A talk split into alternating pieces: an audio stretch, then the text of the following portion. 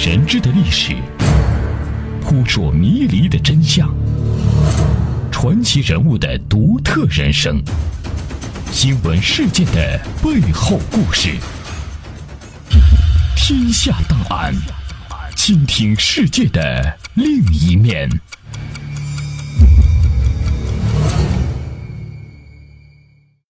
这里是天下档案，我是阿东，欢迎大家来到我们的节目当中。天下档案，倾听世界的另一面。一九八二年十月十二日十五时，历史记录了这庄严的一刻。随着一声震撼世界的口令，运载火箭以雷霆万钧之势破浪而出，在碧海蓝天画出了一道长长的弧线。我国首次水下发射运载火箭。获得成功，一跃成为世界上少数拥有水下发射运载火箭能力的国家之一。然而，鲜为人知的是，就在五天前的另一次发射试验中，导弹跃出水面，短短数秒便失控自爆。本期《天下档案》，我们为您揭秘惊心动魄的中国首次水下导弹发射试验。相关内容摘自二零一五年二月六日《海事大观》杂志。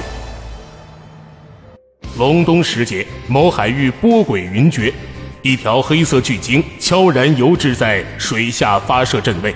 随着闷雷般一声巨响，潜射导弹轰然跃出水面，长剑腾飞，剑气穿云。执行此次发射试验任务的是被中央军委授予水下发射试验先锋艇荣誉称号的海军北海舰队某基地长城二零零号潜艇。该潜艇。先后数十次圆满完成水下发射试验任务，数量之多居中国海军首位。他们之所以能次次圆满完成任务，靠的是对每一个技术细节的精益求精。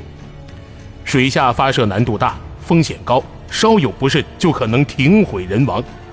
长城二零零号潜艇官兵用智慧和汗水铸就了近百项创新成果，潜艇先后三十一次。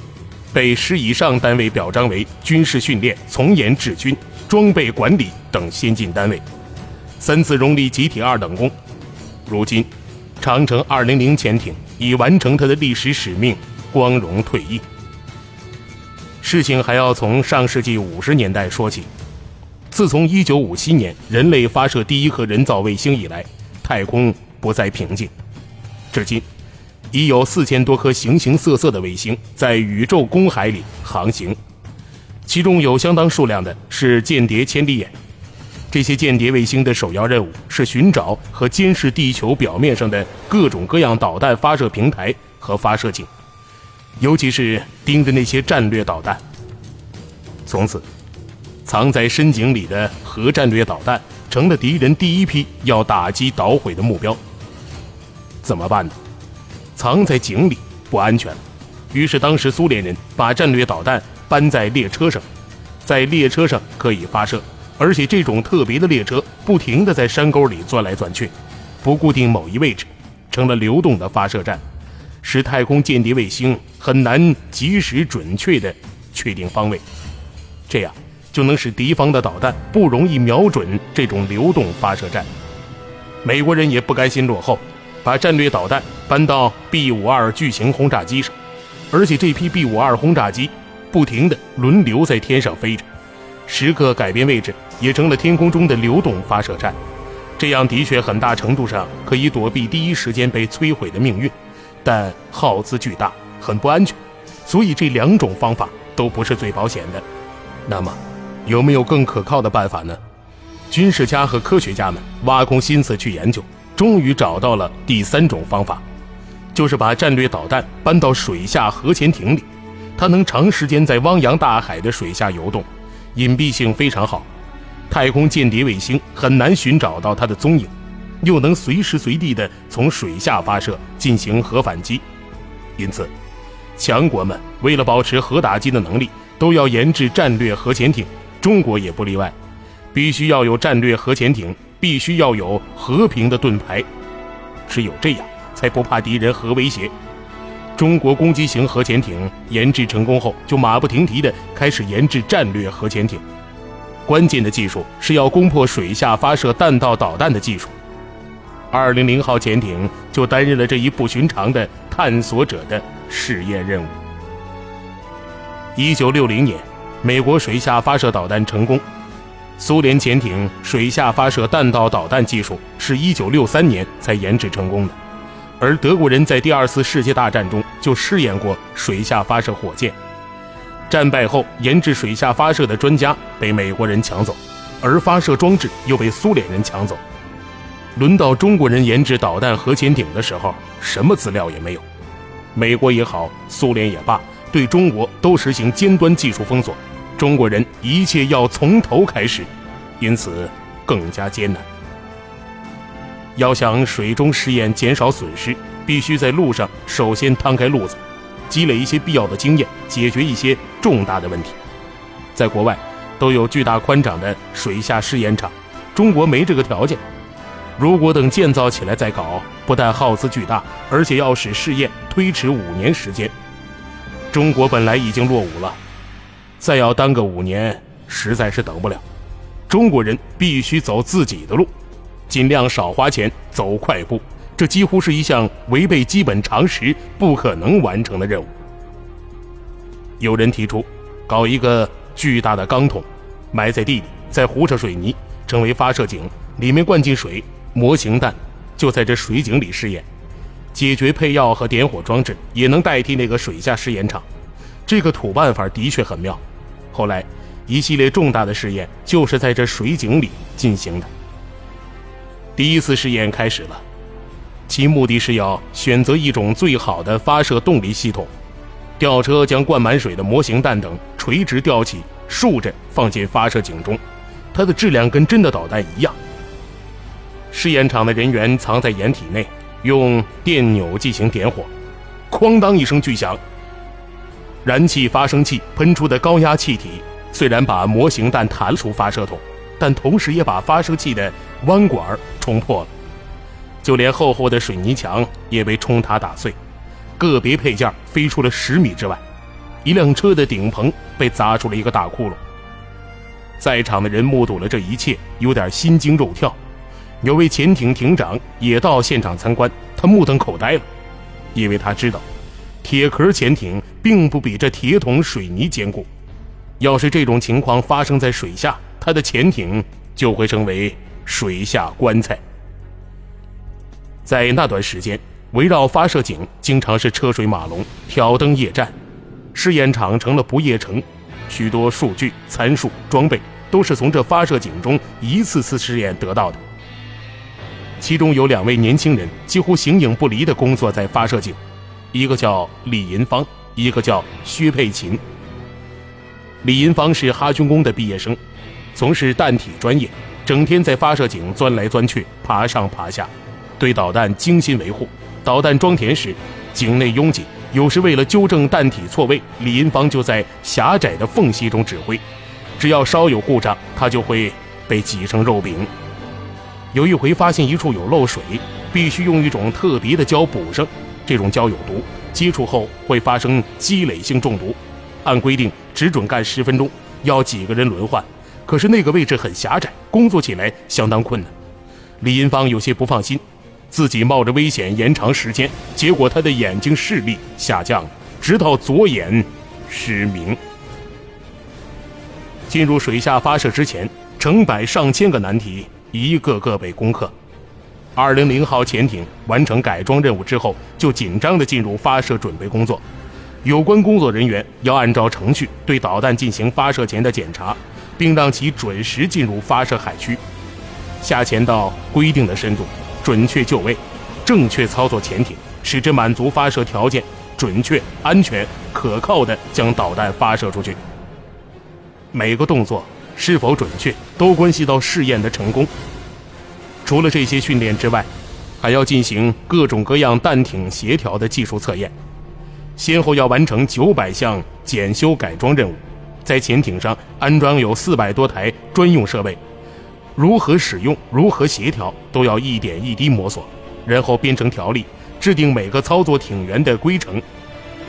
导弹部门专门进行装弹、退弹、艇上测试、水下发射的反复训练。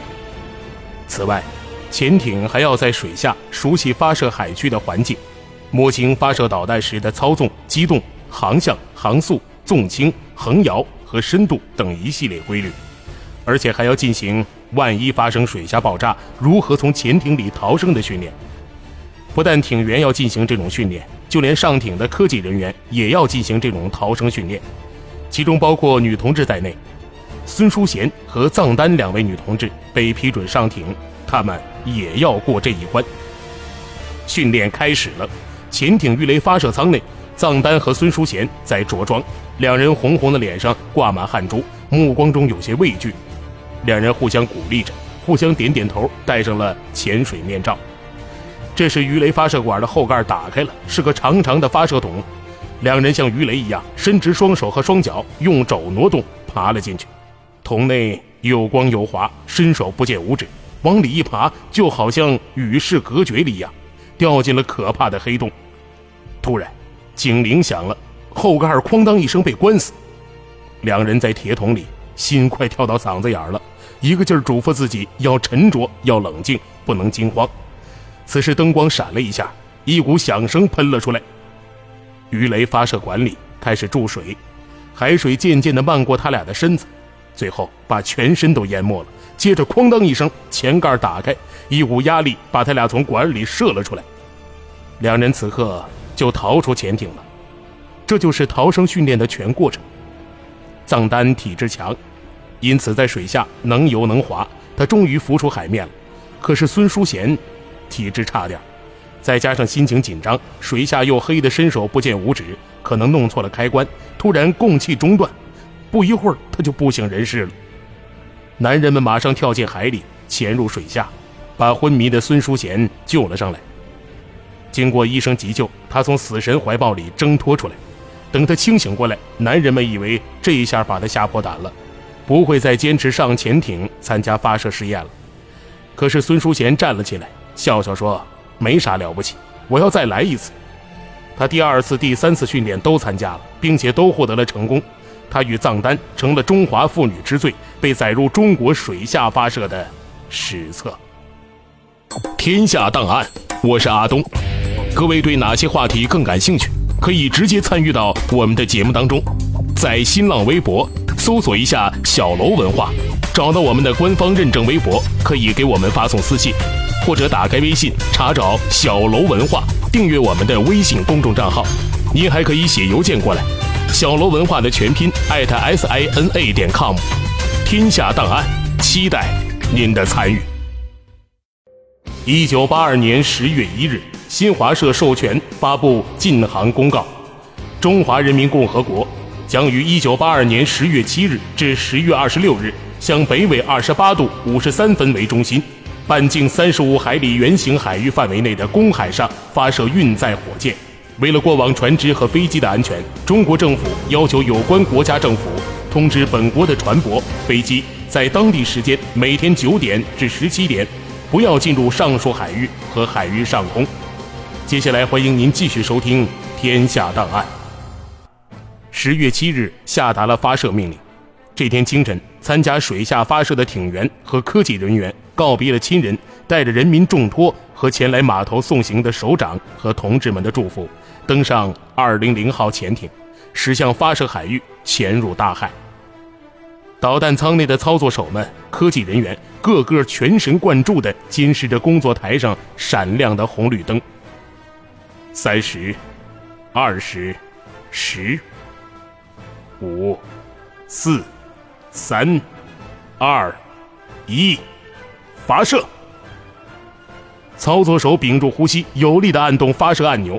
十三时十四分零一秒，发射动力系统点火，瞬间导弹从发射筒弹出，越过水障，跃出水面。一级发动机点火，发射成功。这时，海面上、空中、山头上所有测量仪器一起捕捉、跟踪目标，遥测系统适时地将火箭内部信息传送到指挥中心，等候着导弹的出水、起飞实况。但是。当人们对发射成功的喜悦心情还未来得及表达的时候，火箭出水仅四点二秒，突然失控翻滚，在空中轰隆一声巨响，爆炸自毁了。人们大吃一惊啊，笑容顿时消失了，顷刻间情绪低落，有些部门之间互相猜测怀疑，好像事故是某个单位部门造成的。这时，一位头发花白、年过半百的老人出来说话了：“大家不要有压力，问题是运载火箭本身，责任在我这个总体设计师。他就是水下发射导弹的总设计师黄伟禄，著名的中国火箭专家。在第二次世界大战时，他还在英国一家工厂实习。那天，突然间一枚德国 V 二飞弹在附近爆炸。”差点把他埋在地下，他感到非常惊奇。没有飞机，没有大炮，德国人用火箭从海峡对岸飞过来。黄伟禄马上想到，中国军队打日本人时有这种火箭该多好。对，将来回国一定要为祖国制造火箭，回击那些侵略者。上世纪五十年代，黄伟禄应邀参加了钱学森关于发展中国航天事业的报告会，他举目一看，全是军人。而且多数和他年岁相当，他有些遗憾。当祖国最需要时，他在国外，而在座的同龄将军们却在沙场上浴血拼杀。他下决心要为祖国火箭事业奋斗。从此，他埋头火箭研发。他曾担任我国各种型号的中远程火箭的副总设计师，还设计出我国第一枚固体燃料运载火箭。为了这枚水下发射的运载火箭。他跑遍了处在穷乡僻壤、大漠的发射试验场，和战友们一起到处安营扎寨、奔波往来。在水下发射火箭设计的日子里，对他来说，火箭比他的生命都重要。在北京召开总设计师会议，时间五天，黄伟禄因患胃溃疡引起发烧、大便出血，他悄悄叫秘书拿些止疼药来，并叮嘱保密，硬是坚持了五天。主持会议直到会议结束。后来，在弹艇协调准备发射的日子里，他担任试验发射副总指挥。在八十天当中，他的体重从一百二十八斤降到了一百零六斤，一下子掉了二十二斤肉。但是他仍然废寝忘食的工作。分析失败原因的工作，就在求实和团结的气氛中深入展开了。很快找到了火箭自爆的症结所在。大家顾不得休息，立即对准备发射的第二枚火箭采取相应的改进措施，做进一步检查，全力做好再次发射的准备。十月十二日五时，实施第二发运载火箭的水下发射试验。二零零号潜艇载着运载火箭，在一对对水面舰艇和观测船护航下驶入大海，开始下潜。发射准备进入最后时刻，发射舱格外沉静。布满红黄绿信号的发射系统各个工作台前，操作手密切注视着信号灯依次闪动。进入五分钟准备时，现场更加宁静，人们只能听到自己的呼吸声。保险栓打开，可发射。测试插头分离。发射控制台上表示，发射条件全部满足的最后两个信号灯亮了。人们的耳朵顿时响起指挥员的报时声。时间一到，发射操作手把右手拇指放在按钮上，身子一动不动地坐在发射控制台前。发射！就在这骇人心魄的命令下达的同时，操作手有力的一按，潜艇猛力一震，紧接着是一阵海水刷刷的响声，火箭以雷霆万钧之势跃出发射筒，穿过深深的海水，冲向海面。金色的阳光照在碧波如镜的海面。突然，从海底传来一声轰响，冲起几十米高的水柱，像宝塔一样突立在海上。乳白色的巨龙从高大的水柱中飞窜出来，浑身披着水帘，火箭向上飞腾，水帘倒挂下来，犹如悬在空中的瀑布。水珠四溅，像水晶翡翠，在阳光中闪烁，晶莹迷人。只见火箭喷出的橘红色火焰，把蓝天碧海染的是金碧辉煌。巨大的气浪压得升腾的水柱绽开，犹如一朵盛开的巨大雪莲。水下发射成功，这标志着人民海军战斗力有了质的飞跃。很快，中国第一艘战略核潜艇又进行了实弹发射试验，获得圆满成功。从此，开始为共和国在碧波下站岗放哨。这里是天下档案，我是阿东。希望大家继续锁定频率，关注收听接下来更为精彩的节目内容。大千世界尽在耳边，天下档案，下期再见。天下档案，我是阿东。各位对哪些话题更感兴趣？可以直接参与到我们的节目当中，在新浪微博搜索一下“小楼文化”，找到我们的官方认证微博，可以给我们发送私信。或者打开微信查找“小楼文化”，订阅我们的微信公众账号。您还可以写邮件过来，“小楼文化”的全拼艾特 s i n a 点 com。天下档案，期待您的参与。